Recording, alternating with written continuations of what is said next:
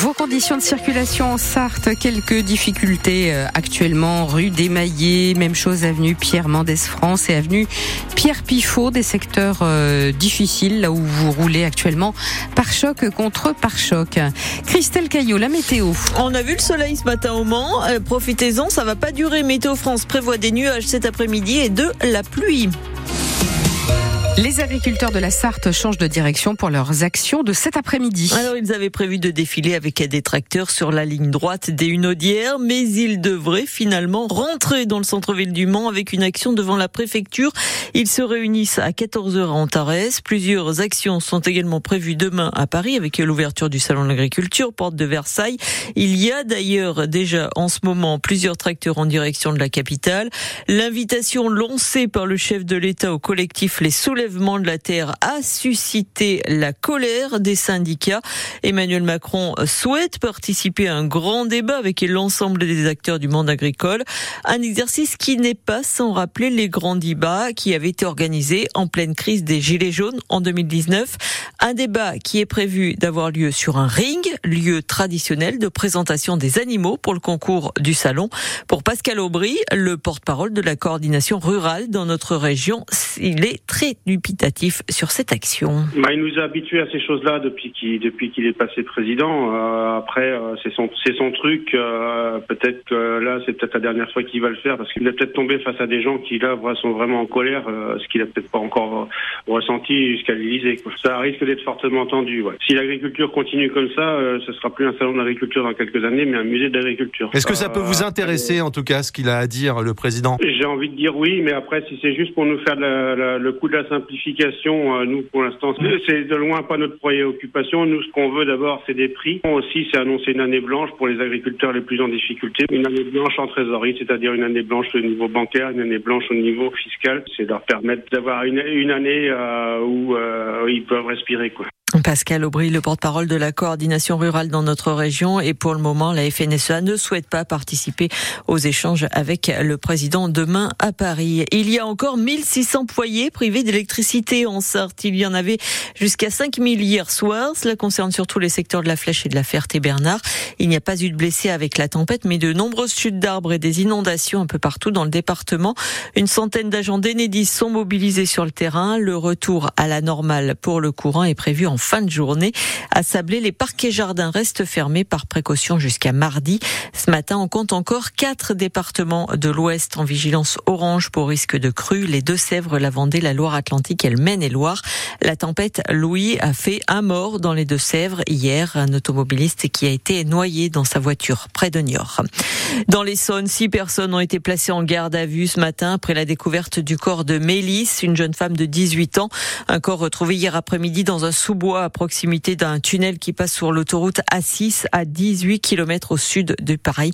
Une enquête ouverte pour assassinat. Une jeune, la jeune femme avait disparu à Vitry-sur-Seine dans le Val-de-Marne le 14 février dernier. Un triste anniversaire demain avec les deux ans de la guerre en Ukraine. En Sarthe, plus de, de 700 personnes ont été accueillies et de nombreuses communes ont été mobilisées depuis deux ans. Ma mère, Sablé, La Guerche, Brûlon ou encore Le Mans. Parmi les Ukrainiens qui sont en Sarthe depuis deux ans, Lisa, qui est âgée de 19 ans. Elle était au départ à la guerre. Elle vient de s'installer au Mans. Elle est étudiante à l'université et c'était notre invitée ce matin. Elle nous raconte comment elle essaye de rester en contact avec sa famille en Ukraine. Heureusement, pour l'instant, la connexion est bien, donc on peut parler avec mes parents presque chaque jour quand on a le temps.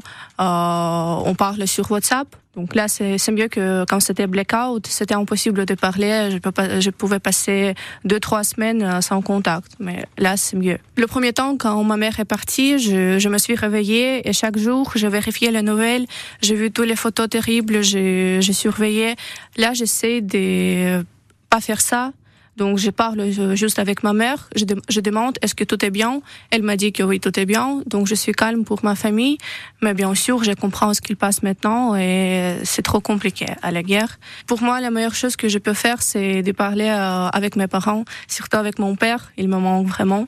C'est la pression chaque jour. Euh, on s'endort, on ne sait pas si on va se réveiller, donc euh, c'est compliqué.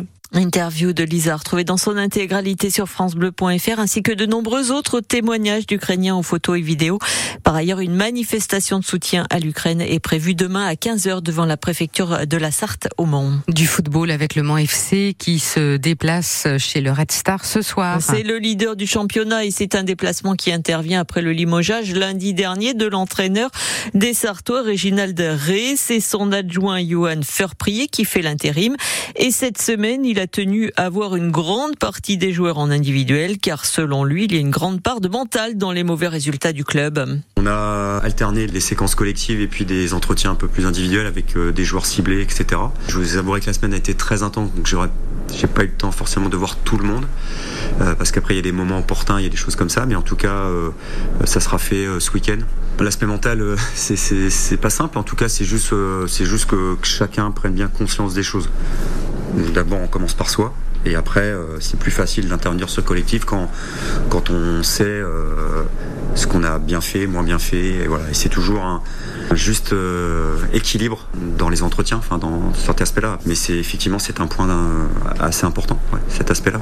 Le Red Star, Le Mans, le coup d'envoi, c'est à 19h30 ce soir. Les Sartois sont 13e et premier relégable. Toujours en football, Richard Désiré, l'ancien coach du Mans FC, s'est exprimé hier pour la première fois depuis son départ du club sur la situation actuelle. On le sent un petit peu en campagne pour prendre le poste de coach. Interview à retrouver sur francebleu.fr. Et puis je vous rappelle l'information principale de cette matinée. Les agriculteurs de la Sarthe qui changent de direction pour leurs actions de cet après-midi. Ils avaient prévu de défiler sur la ligne droite des Hunaudières. Ils vont se réunir à 14h à Antares, mais apparemment ils vont se diriger dans le centre-ville du Mans avec une action devant la préfecture. Sous un temps nuageux apparemment. Hein Très certainement, c'est ce qu'annonce Météo France. Plus de nuages cet après-midi, une possibilité